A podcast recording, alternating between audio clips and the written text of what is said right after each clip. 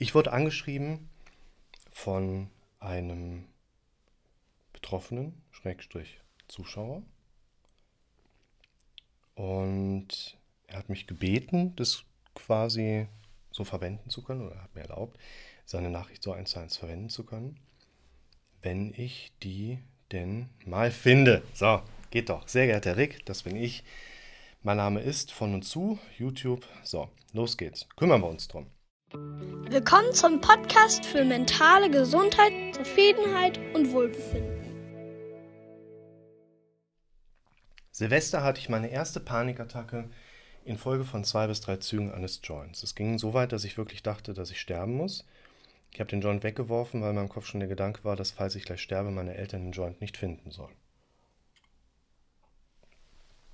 Wir gehen mal gerade Schritt für Schritt durch, dass wir insgesamt verstehen, was ist da passiert, aber auch insgesamt einfach so ein bisschen ein Bild bekommen, worauf sollte man tatsächlich so ein bisschen achten. Der Marihuana-Konsum, hier steht er jetzt nicht drin, hat er äh, vorher schon konsumiert. Also wir arbeiten uns langsam gemeinsam dadurch. Ich habe die Nachricht erstmal nur überflogen, aber ich bin jetzt auch erstmal so ein bisschen Freestyle da drin. Marihuana ist ein Stoff, der sehr viel positive Aspekte trägt, der hat aber auch negative Seiten. Aus meiner Sicht ist beispielsweise Marihuana ein durchaus eine Einstiegsdroge, weil ich aus der rettungsdienstlichen Seite her einfach so ein bisschen das Milieu kenne, zumindest hier in der Stadt, wo zum Beispiel ich lebe. Da weiß ich von Konsumenten, da weiß ich von aber auch Polizeieinsätzen. Ne, dann wirst du da hingerufen und dann sagt die Leitstelle so, ja, fahr mal dahin, da liegt einer auf dem Boden mit einer Achter am Rücken. Okay, da haben sie einen Dealer halt festgenommen. Ne, war ein bisschen unschön für den gelaufen und dann kommt halt so ein RTW mal mit dazu. Und die haben halt auch andere Sachen in der Jackentasche drin. Also ist schon schwierig. Ich persönlich finde Legalisierung interessanter als die weitere Illegalisierung und die Handhabe durch die Bundesregierung, aber das muss halt jeder letzten Endes selber wissen. Ich konsumiere das nicht, ich habe da kein Interesse dran. Ich denke zum Beispiel auch so aus dem Klientel heraus, das ist schon schwierig, was das Thema Konsum an sich angeht, aber aus meiner Beobachtung heraus ist halt der Konsum bei den Leuten kritisch, die andere kritische Themen im Leben haben wenn es jemandem gut geht und der so sein Leben lebt und der Ziele hat und da so unterwegs ist, dann denke ich, ist das jetzt weniger ein Thema. Aber wir müssen bedenken, langjähriger Konsum von hohen Mengen Marihuana im Alter zwischen 13 und 15 von über einem Gramm täglich kann zum sogenannten Hängenbleiben führen. Das wissen wir aus der Studienlage heraus. Das liest sich ja jetzt hier erstmal nicht so. Das Schwierige an einem Joint ist tatsächlich auch die Frage nach der Dosierbarkeit, gerade wenn so ein Ding mal rumgereicht wird. Der eine, der dreht den so, der andere dreht den so. Cookies oder Edibles, ganz große Problematik da drin, weil in so einem Teig die Konzentration der Wirkstoffe sehr, sehr, sehr ja, klumpenbildungsorientiert sein kann. Gerade im Bereich von Edibles, also jetzt Brownies oder Kekse oder so, ist das Risiko, mit einem Horrortrip tatsächlich auch zu reagieren, deutlich vergrößert. Das weiß man auch aus der Studienlage heraus. Der orale, zum Teil auch Erstkonsum von Marihuana ist eher gefährlich, dann ist das Verdampfen immer noch die beste Variante. Und ja, es ist ein Mix an vielen verschiedenen Stoffen, der im Körper relativ schnell wirken kann. Und deshalb ist hier Panikattacke infolge von zum Beispiel Marihuana-Konsum tatsächlich auch eine der typischeren Situationen, auf der aufbauend so eine Problematik mal entsteht. Ich habe vor anderthalb Jahren einen jungen Mann in die Praxis bekommen, der war noch Schüler. Der hatte auch eine etwa halbjährige Panikattacken-Derealisationsepisode, die haben wir gut in den Griff bekommen. Der ist komplett beschwerdefrei wieder. So hatten wir uns dann entsprechend auch wieder so ein bisschen was von den Wegen getrennt. Bei dem war auch über den erstmaligen Konsum von Marihuana in Form von Brownies, glaube ich, war bei dem das Thema, so eine Panikattackensituation gekommen. Darüber hat sich das manifestiert. Viele andere Patientengruppen berichten aber auch davon, dass es, ich nenne es mal, sogenannte erstauslösende Ereignisse gab. Das ist ganz typisch, da kommen die Leute in die Praxis und erklären, ja, in der Situation hatte ich zum ersten Mal eine Panikattacke. Hier jetzt ist es mehr oder weniger, würde ich jetzt sagen, Zufallsgeschehen, dass eben hier an dem angesprochenen Silvester in Kontext von einer von einem Drogenkonsum, Einnahme psychotroper Substanzen das Problem auftrat. Nach circa einer halben Stunde war alles wieder normal. und er konnte trotz eines gefühlten Herzinfarkts ins neue Jahr reinfeiern. Bleibt natürlich trotzdem im Nachhall erstmal hängen, so ein gedankliches Thema. Ich denke, da werden wir gleich kommen. Dahin kommen. Die zweite Panikattacke hatte ich dann ein paar Tage später während des Joggens. Mein Fokus war von jetzt auf gleich auf meinem Herzschlag und meine Atmung gerichtet. Ich bekam Panik und sah von meinem Auge nur noch, dass ich jeden Moment bewusstlos werde und mich niemand mehr findet. Hier wir thematisieren ja jetzt die Erlebnisse von jemandem um dir, der du das geschrieben hast, damit auch einfach erstmal so ein paar Denkansätze zu geben. Das ist ein relativ typischer angstbezogener Kontext, den wir hier finden können. Also zum einen, dass so eine Symptomatik vielleicht auch mal sehr plötzlich hochgekommen ist. Das finden wir auch bei den Betroffenen. Ich habe in einem der vorhergehenden Videos mal so ein bisschen thematisiert, das ist vielleicht gar nicht so sehr, dass es wirklich plötzlich kam, sondern da hat sich was entwickelt und irgendwann war aber eine Reizwahrnehmungsschwelle überschritten und dann kriegt man es aber auch voll mit. Könnte ja auch passiert sein. Der Fokus extrem auf dem Herzschlag und die Atmung gerichtet. Das spricht tatsächlich sehr stark für eine in dem Moment bestandene Stresshormonausschüttung, sodass eben auch das Denken, das Erleben, die Gefühlswelt extrem nur noch bei diesem einen Punkt liegen, was ist da los, was ist wenn und auch ein statistisch gesehen häufiger gedanklicher Beschwerdeinhalt. Was ist, wenn ich hier umkippe, bewusstlos werde und mich findet keiner?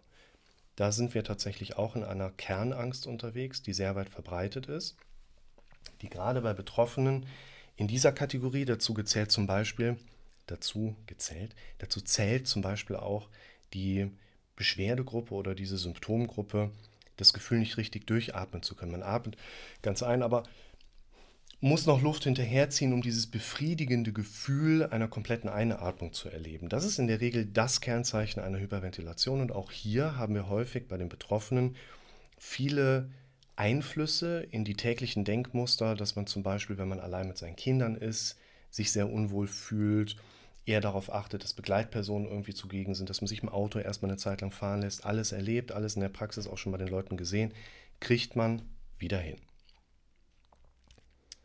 Des Weiteren folgten immer wieder kleinere Panikattacken auf der Arbeit, beim Autofahren, abends in Ruhe vor dem Fernsehen. Es entwickeln sich langsam eine Angst vor der Angst.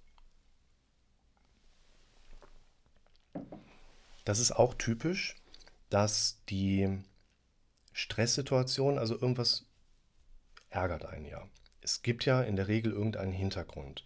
In den wenigsten Fällen ist der Hintergrund rein organischer Natur. Das sehen wir eigentlich nur bei einer zum Beispiel Schilddrüsenüberfunktion, Hyperthyreose, oder eben bei einem sogenannten Pheochromozytom, das ist ein gutartiger Tumor der Nebennierenrinde, der impulshaft und teils chronifiziert Adrenalin bzw. Suprarenin attackenartig ausschüttet. Das haben aber die allerwenigsten. Das beispielsweise Pheochromozytom kennzeichnet sich am ehesten durch Blutdruckattacken, die immer weiter steigen oder eben auch durch Stresshormonausschüttungen, die typischerweise beim Sport schlimmer und schlimmer und schlimmer werden. Also nicht beim Sport mal kommen, sondern Sport verschlimmert bei einigen Betroffenen das Problem. Kleiner operativer Eingriff, gutartiger Tumor wird entfernt, hat man wieder Ruhe. Wird aber insgesamt immer noch sehr selten diagnostiziert eine Schilddrüsenüberfunktion geht in der Regel mit eher schlankem, ne, Organismus angetriebenen Zustand des Patienten einher. Das sieht man den meisten schon eher von außen an. Die neigen eher zu Untergewicht oder Normalgewicht, aber nicht zu Übergewicht. Ich würde und werde und mache auch, nicht würde, eine hausärztliche labordiagnostische Abklärung bei Panikattackenpatienten. Das ist eine Empfehlung, die ich ausspreche, bei der nächsten Blutuntersuchung oder gehe hin und sage, dass ihr das empfohlen wurde. Einmal ähm, Blutdiagnostik. Das hat jetzt nichts mit kleinem und großen, großen Blutbild zu tun. Das kleine Blutbild ist eigentlich schon ziemlich groß und das große ist einfach nur ein bisschen größer als das kleine. Das sind dann nochmal die weißen Blutkörperchen näher differenziert, das sogenannte Differentialblutbild. Aber die Schilddrüse muss immer noch mehr extra getestet werden. Das gehört also nicht zum kleinen oder großen Blutbild. Und da solltet ihr dann, wenn ihr Betroffene seid, euren Hausarzt, die Hausärzte nochmal ansprechen und sagen, Vielleicht liegt ja was mit der Schilddrüse an, vielleicht habt ihr in der Familie Leute, die auch was in der Schilddrüse haben. Lieber Arzt, lieber Doktor, bitte überprüfe TSH, T3, T4. Triothyrodin und äh, Thyroidea stimulierende Hormon ne, und T4. Das sind so eigentlich, das bringt immer eine sehr gute Sicht da rein. ich habe Patienten, bei denen tatsächlich in der Labordiagnostik hier Werte ermittelt wurden, sodass eine Schilddrüsenfehlfunktion erkannt wurde. Aber ich habe seit elf Jahren noch keinen einzigen Klienten tatsächlich gehabt, der aufgrund einer Paniksituation die Labordiagnostik eine Schilddrüsenfehlfunktion als Ursache der Paniksymptomatik ermittelt bekommen hat. Das heißt nicht, dass es in anderen Fällen anders sein kann, aber trotzdem würde ich die Leute auch weiterhin einmal dahin schicken. Dass es dann in andere Bereiche übergeht, wie beim Autofahren, hängt halt mit einem Hintergrund der Panikmache im Kopf. Was ist wenn? Und der Was ist wenn Modus, den können wir auf die Arbeit übertragen, der kann bei der Arbeit vorkommen, den können wir aufs Autofahren übertragen. Gerade beim Autofahren kommt es natürlich auch gerne mal in stressigen Situationen zur Stresshormonausschüttung. Das Problem bei den Panikattacken ist ja nicht, dass der Körper den hier macht. Das Problem bei den Panikattacken ist, dass der Körper den hier macht, aber unser Kopf sagt, und daraus kommen die großen Kurven. Das heißt, auch in Zukunft dürfen kleine Panikattacken immer mal wieder aufkommen. Man hat im Auto eine brenzlige Situation, man hat eine andere gefährliche Situation. Die Grundstruktur einer Panikattacke ist ja sehr nützlich und darf gerne den Rest unseres Lebens zugegen sein. Aber es darf bei diesen kleinen Auslösern bleiben. Wie kriegt man das hin, dass man nicht mehr so stark darauf reagiert? Indem man sich hier oben antrainiert, siehst du in den ganzen anderen Videos, wie man in Zukunft mehr und mehr entspannter auf sowas mal reagiert. Okay, dann stehe ich halt auf, kaum bis Kaugummi, komme in Bewegung, reagiere mit Muskelaktivität, trinke vielleicht ein bisschen was, esse eine Kleinigkeit, um das wieder in den Griff zu bekommen. Abends in Ruhe vor dem Fernseher. Man kann sich das ein bisschen so vorstellen, je weniger aktiv wir unseren Fokus auf bestimmte Dinge richten, desto eher wandert der in Richtung eines, ich habe es einmal so genannt, roten wabernden Gedankensees. Da sind jetzt keine schlechten Dinge drin, sondern einfach nur ein Querschnitt dessen, was in unserem Leben alles im Moment so eine Rolle spielt. Je weniger aktiv du an etwas denkst, desto eher wandert dein Fokus zu dem, was im Moment insgesamt eine Rolle spielt. Und wenn Panik im Moment eine Rolle spielt, dann wirst du, wenn du zur Ruhe kommst, gedanklich mit diesem Problem konfrontiert werden. Das heißt zum Beispiel auch, dass du lernen solltest, dich regelmäßig immer wieder auf bestimmte Dinge zu fokussieren damit du das mit diesem roten wabernden Gedankensee da unten so ein bisschen verlernen kannst. Dass dort andere Infos, andere Informationsbestandteile sich zunehmend einprogrammieren können, damit wenn du mal irgendwo gedanklich, in Anführungszeichen, zur Ruhe kommst, dir dann andere Sachen präsent werden, die dir auf der einen Seite emotional wohler tun und gleichzeitig eben auf deinem Mist gewachsen sind. Also die hast du im Vorfeld ja durch quantitative Hindenkprogrammierung mehr und mehr dorthin gefühlt. Aber hier noch mal ganz kurz, wir gehen an anderer Stelle mal auf dieses äh, Bild ein, wo es um die Frage nach Meditation geht. Und eine Klientin von mir aber gedacht hatte, naja, Meditation ist ja, wo ich weniger bis nichts denke. Also, ne, das ist nicht Meditation. Meditation bedeutet, einen Gedanken so groß zu machen, dass alle anderen Gedanken keine Rolle spielen. Hier macht es Sinn, dann zumindest einmal gerade zu erklären, das ist auch relativ typisch, dass abends in Ruhe vor dem Fernseher der gedankliche Fokus sich automatisch durch das weniger aktive Fokussieren auf die Dinge mehr und mehr fokussiert, die dann aber in einem solchen Alltag, wie hier beschrieben, problemorientiert sind. Seit circa zwei Monaten jetzt beobachte ich meinen Körper täglich von morgens bis abends ganz genau und nehme jedes Gefühl und jeden Schmerz ganz anders wahr wie vorher. Ich denke kaum noch an was anderes, gehe mit innerer Unruhe aus dem Haus, treffe mich kaum noch mit Freunden, habe Angst, joggen zu gehen. Auch gerade im vorangehenden ähm, Absatz die Angst vor der Angst, die Phobophobie, Erwartungsangst. Dieses Gefühl wird mit vielen quasi so Semi-Fachbegriffen gerne umschrieben. Ein sehr verbreitetes Phänomen kriegt man auch gut in den Griff. Diese sogenannte Introspektionsfähigkeit. Seit zwei Monaten beobachte ich jetzt alles, was in meinem Körper vor, mich, vor sich geht. Das ist ja auch eine Ebene, wo wir nicht nur beobachten, sondern auch durch Erwarten kreieren. Wenn ich morgens früh aufwache, übrigens aufwachen ist nicht, ich wache auf und dann kommt mein Körper in Gang, sondern mein Körper kommt in Gang, wenn mein Körper denkt, es ist Zeit zum Aufwachen. Und durch das Körper in Gang bekommen, wird der Kopf wach wenn wir nicht gerade durch den Wecker aus dem Bett geschmissen werden. Das bedeutet, dass wir typischerweise einfach mit einem angekurbelten Organismus oder durch einen angekurbelten Organismus erwachen, was im Prinzip bedeutet, wir wachen morgens in Form einer Panikattacke auf. Und deshalb wäre das morgendliche, beim Erwachen auftretende Panikgefühl vollkommen normal. Es geht immer nur darum, wie bewertest du diese Beobachtungen von dir. Ganz wichtiger Punkt. Und hier, diese Introspektionsfähigkeit, da würde ich dir einen Tipp geben, jetzt mal ganz konkret, um auf dieses Phänomen einzugehen. Wie kannst du das umtrainieren? Ich verlinke dir hier oben mal das Video Angst etwas zu verpassen.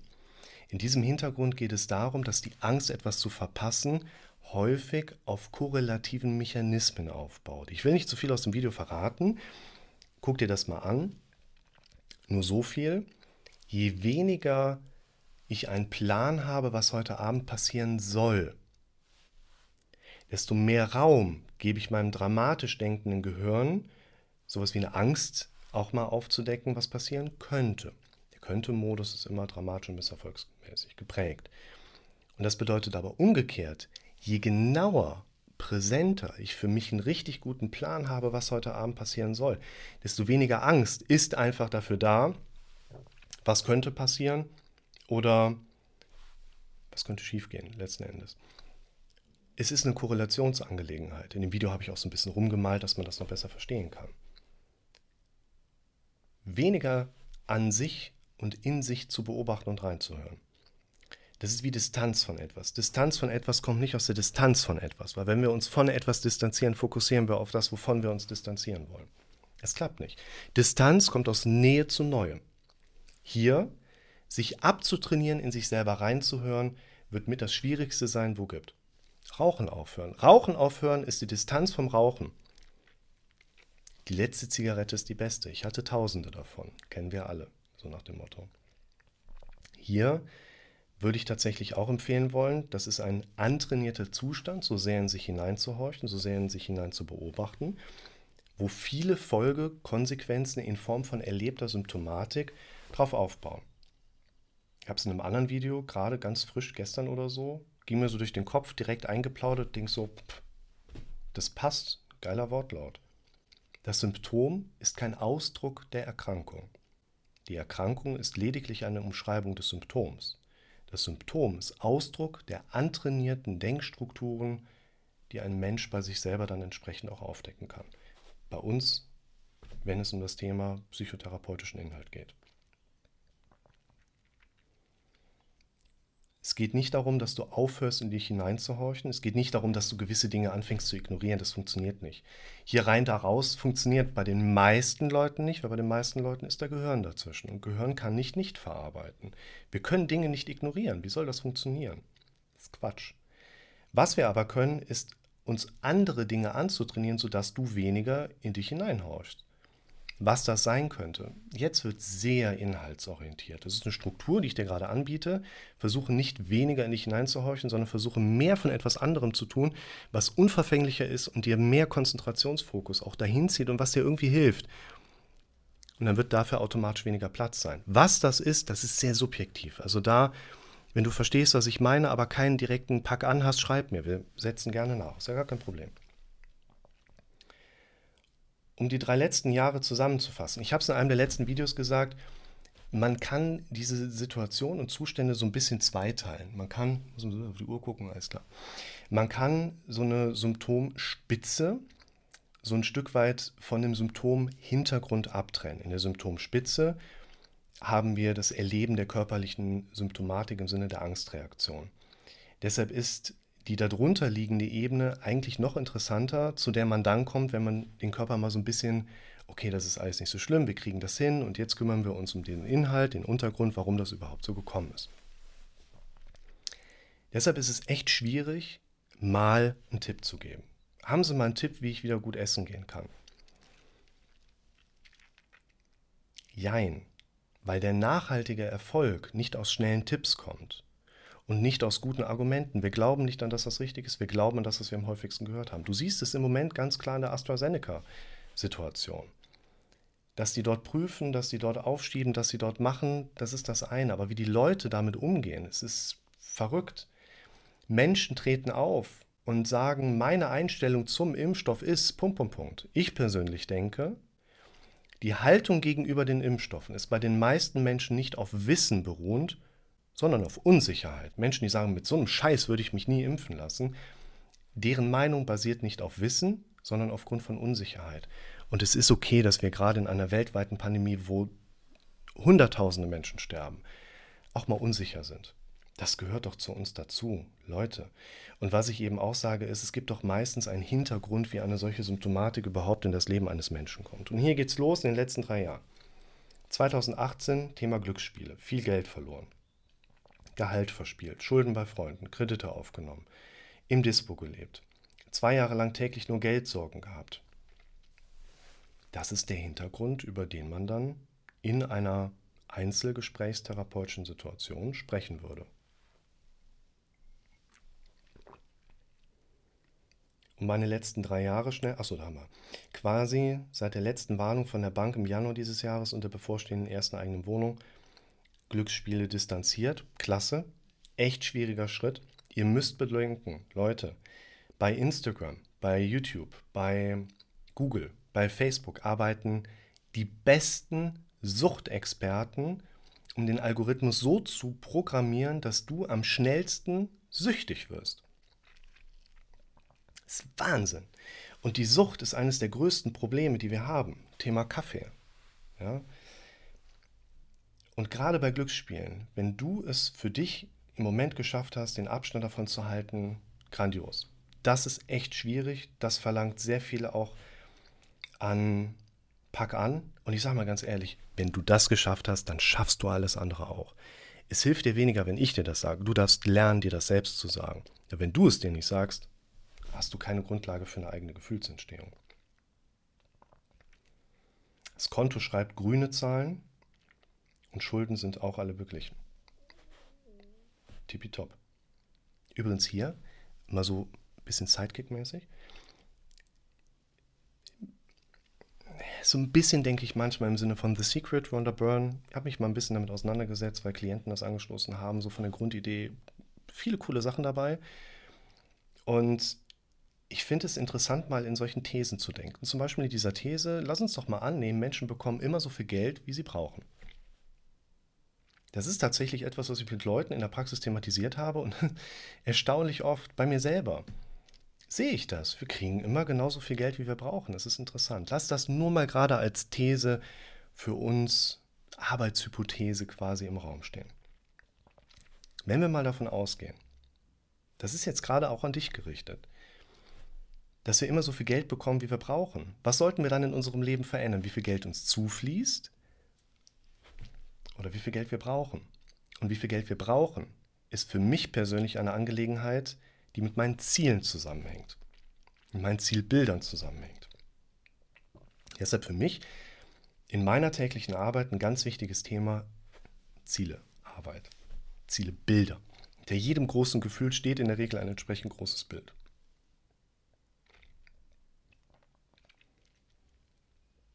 Also auch hier, um mehr Stabilität in das Leben dieses jungen Mannes zu bringen, wäre aus meiner Sicht das Thema Ziele und Blick nach vorne eines der zentraleren Themen, um für mehr Stabilität zu sorgen. Wofür lohnt es sich jeden Tag aufzustehen? Um ein durchschnittliches Leben zu leben, mit Angst vor Pandemie, mit Angst vor Misserfolg, mit keiner guten Strategie, mit keinen guten Zielwegen, die ich aus meinen Zielen herleite? Ich stehe doch nicht jeden Tag auf, um ein durchschnittliches Leben zu leben.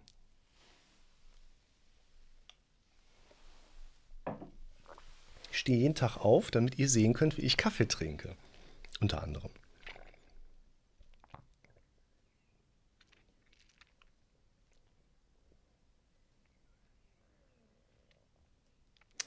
Können die letzten zwei Jahre mit den Geldproblemen und dann der Höhepunkt mit dem Kiffen an Silvester schuld daran sein, dass ich jetzt in einer Panikstörung bin?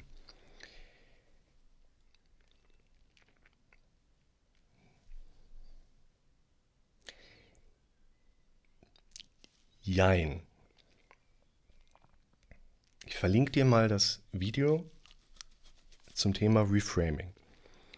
Beim Reframing versuche ich ein Stück weit zu erklären und darzustellen, dass eine der Kernaufgaben unseres Kopfes die Bewertung von erlebten Inhalten ist. Ich könnte dich als Zuschauer nach zehn Meinungen fragen zu irgendwelchen Sachen, wo du irgendwas drüber denkst. Und wir werden wahrscheinlich herausfinden, dass das zehn Meinungen dann sind, die du mir erklärst, das sind nicht deine Meinungen, das sind die Meinungen deines Gehirns, die du aber quasi unreflektiert übernommen hast.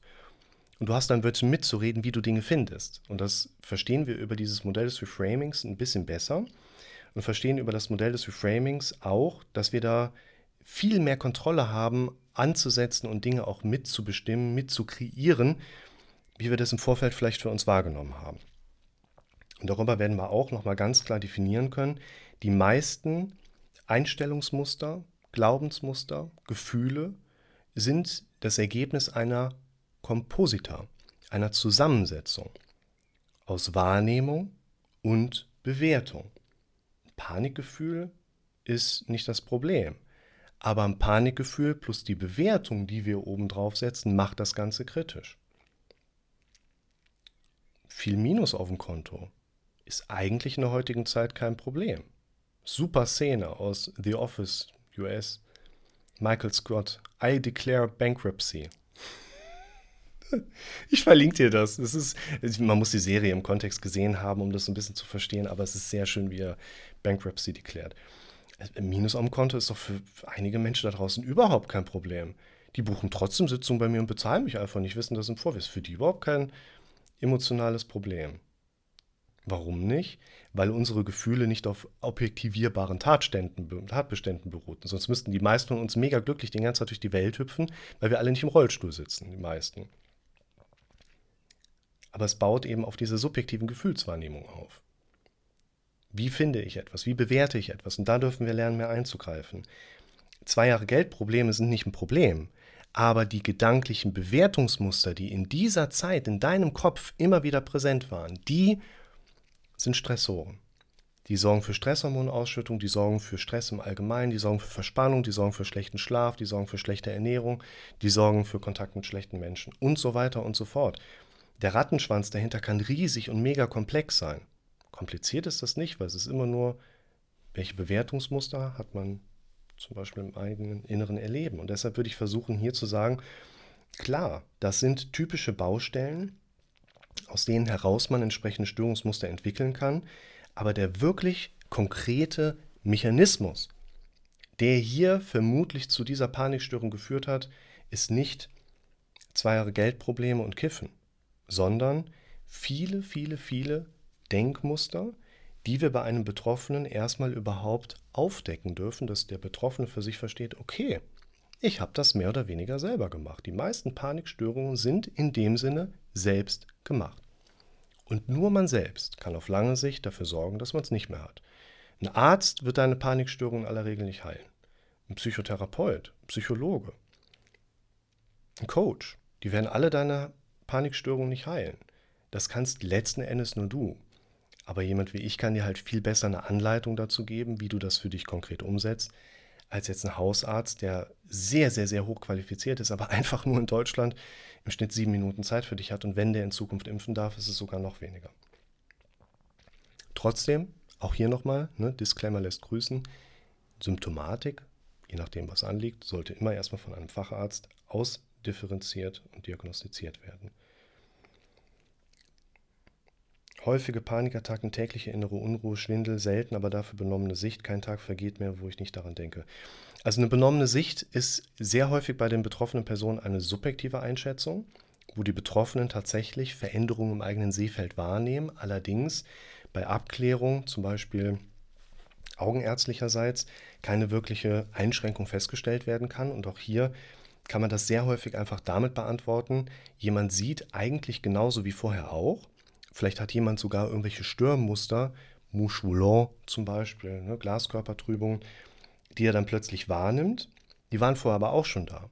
Und der Visus, äh, Sehfähigkeit, hat sich nicht verschlechtert, aber die Beobachtungsebene hat nochmal deutlich auf diesen Bereich fokussiert.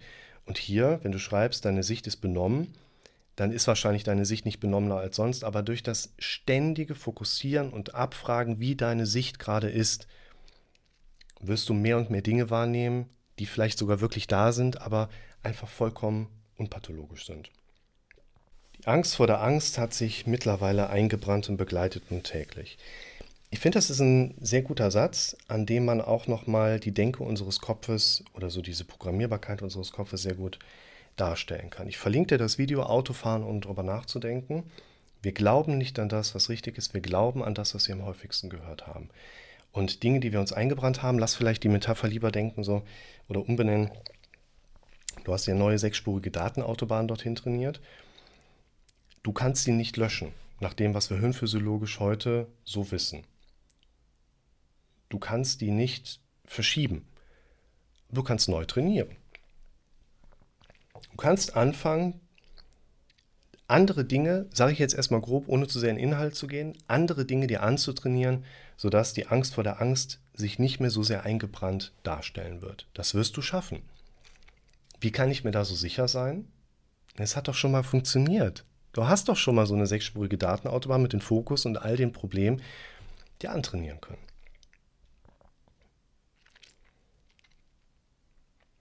Ich möchte einfach wieder angstfrei leben und hoffe, dies bald wieder ohne Einschränkung tun zu können. Bei dem Wort hoffen oder Hoffnung werde ich immer so ein bisschen hibbelig und erzähle mein Beispiel von Labormäusen, wo man herausgefunden hat, so eine Labormaus, die hält halt ungefähr eine Stunde durch, dann säuft die ab. Eine Labormaus, die man nach 55 Minuten rettet, indem man so eine kleine Leiter reinstellt, die macht die Erfahrung, kurz vor knapp kommt Hilfe. Wenn man diese Labormäuse jetzt wieder in einmal Wasser schmeißt, macht nichts. Ich habe auch keinen Bock, als Labormaus irgendwie geboren zu werden. Ne? Man macht nichts, die halten länger durch. Bis zu 18 Stunden, habe ich mal gelesen. Kurz vor knapp kommt Hilfe. Hoffnung verlängert häufig nur das Leid. Hoffnung ist nicht schlecht, aber wenn Hoffnung das Einzige ist, worauf wir uns stützen können. Deshalb aus meiner Sicht hier jetzt gerade wichtig, ich möchte einfach wieder angstfrei leben, um jetzt mal so ein bisschen in den psychotherapeutischen Kontextrahmen reinzugehen. Das ist ja eine Auftragsklärung. Das heißt, jemand kommt rein und sagt, guten Tag, Herr Rick, ich habe folgende Auftragsklärung und Erwartung an Sie jetzt gerade. Also so sagt das ja keiner, sondern das muss man dann mit den Leuten heraushören und erarbeiten. Und hier, ich möchte einfach wieder angstfrei leben, ist kein gutes Ziel. Warum? Erstens, Angstfreiheit ist der Ausschluss des Unerwünschten. Da unser Kopf aber Informationen nicht nicht verarbeiten kann, ist ein Ziel, welches den Ausschluss des Unerwünschten beschreibt, kein gutes Ziel, weil es uns ein Bild des Unerwünschten vor Augen führt. Kommen Sie gut heim, hoffentlich haben Sie keinen Stau. Da siehst du keine freie Straße, sondern viele rote Rücklichter. Kommen Sie gut heim mit freien Straßen. Du weißt, was ich meine. Denk jetzt nicht an einen rosa Elefanten. Denk jetzt lieber an Urlaub. Sonne, Strand, Meer, Wassermelonenverkäufer,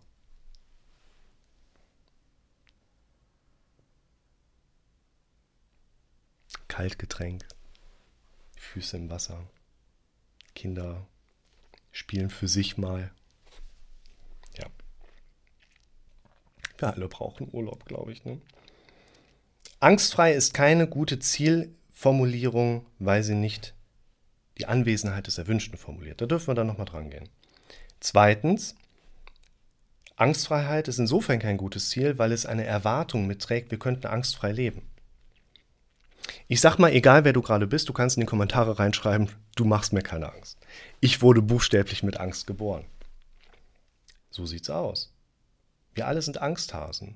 Und unsere Vorfahren waren Angsthasen. Es ist gut, dass die Angsthasen waren, sonst würdest du dieses Video von mir gerade gar nicht gucken können. Das heißt, wir brauchen schon eine Definition, wo wir verstehen, ja, unser Ziel ist nicht, dass wir uns in ein solches Thema heranbegeben, damit dein Problem nicht mehr auftaucht sondern wir sprechen über solche Sachen hier in einem solchen Praxiskontext, jetzt mal mit einem Betroffenen einen Raum weiter, damit du eine Strategie hast, wie du das nächste Mal dich verhalten kannst, wenn das Problem das nächste Mal auftaucht. Und viele, viele Dinge werden unter einem therapeutischen Gesprächsrahmen für die Betroffenen positiver und positiver laufen.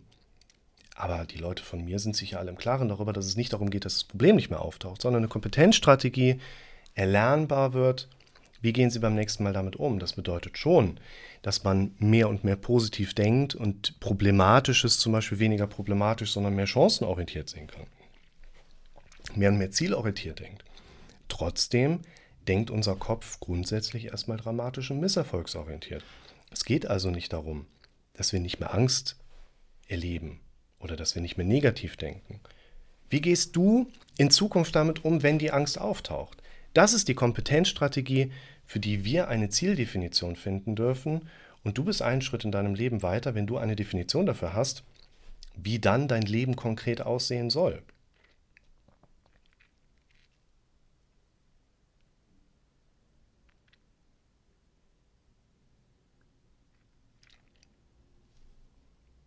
Das war eigentlich schon die Nachricht.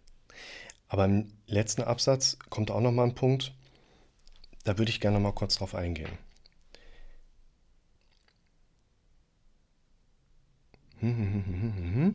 Um meine Ängste zu bekämpfen. Ein ganz wichtiger Punkt. Wenn wir uns um unsere eigene psychische Gesundheit kümmern, führt aus meiner Sicht kein Weg daran vorbei, zu ergründen, wie verarbeitet unser Kopf Information. Dazu gehört auch zu verstehen, dass wir den ganzen Tag zu uns bzw. mit uns selbst sprechen. Wenn ich dir von außen sage, du hast einen echt guten Job gemacht, bei was auch immer, ist das vielleicht cool für dich. Aber wirklich wirken kann es erst dann, wenn du anfängst, dir das selber auch zu sagen. Leute gehen nicht hier oben schlecht mit sich um, weil sie niedriges Selbstwertgefühl haben. Weil Leute hier oben darauf trainiert sind, schlecht zu sich selbst zu sprechen, haben sie das Gefühl eines niedrigen Selbstwertgefühls. Wenn du mit einem deiner Angehörigen oder besten Freundin, Freund so sprechen würdest, wie du teilweise mit dir selbst sprichst, wie lange würden die noch deine Anwesenheit tolerieren? Wir wollen kein Gleichgewicht haben zwischen Selbstkritik und Selbstlob. Das macht doch gar keinen Sinn. Krasses Ungleichgewicht von sehr, sehr, sehr viel Gewicht, von Eigenlob und wenig bis keine Selbstkritik. Durch Kritik wird doch keiner besser. Du sollst ja auch jetzt nicht die ganze Zeit Lob zu sprechen, wo du weißt, dass irgendwie ein Raum weiter gerade deine Kinder im Kartoffelsack sitzen und haben so Stinkstreifen über dem Kopf. Es geht nicht darum, objektiv Falsches als richtig zu deklarieren. Aber so wie du bisher in einer eigenen Lobkultur hier oben unterwegs warst, da darf jeder für sich überlegen, vielleicht auch diejenigen, die jetzt gerade merken, ja, ich gehe wirklich nicht so gut mit mir um. Hat das in deinem Leben irgendwo für Vorteile gesorgt? Zeit für ein neues Modell.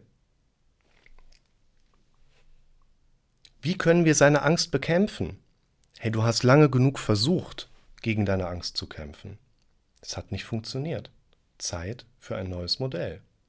Wir dürfen lernen, diese Angst, die wir erleben, diese Gefühle, die wir haben, das ist nicht die Krankheit. Das, was wir hier erleben, zum Beispiel jetzt konkret in Form von Ängsten, das ist etwas, das gehört zu uns dazu. Und Problem entsteht meistens erst dann, wenn wir gegen diese Dinge dann kämpfen, weil wir glauben, dass es gesellschaftlich nicht tolerabel, dass wir solche Gefühle haben, weil wir anders an Erwartungen gestellt werden. Wir müssen funktionieren heutzutage und so weiter und so fort. Ja, wir sollen Ängste nicht bekämpfen. Das hat früher zu den meisten Problemen geführt. Wir dürfen die Struktur oder die Strategie verändern. Wir dürfen lernen, uns mit unserer Angst anzufreunden. Wer jetzt auf eine Externalisierungstechnik steht, Du darfst dich mit deiner Angst mal an den Tisch setzen, dir einen Keks anbieten, ein Gläschen Milch und dann spricht man mal miteinander. Entschleunigen. Den Moment der Angst und Panik entschleunigen. Wovor habe ich eigentlich genau Angst? Also, wir dürfen eben auch lernen, nochmal abschließend, das ist mir wichtig, das nochmal so mit anzuhängen. Wir sollen nicht besser darin werden, die Angst zu bekämpfen. Wir dürfen besser darin werden, uns mit der Angst anzufreunden.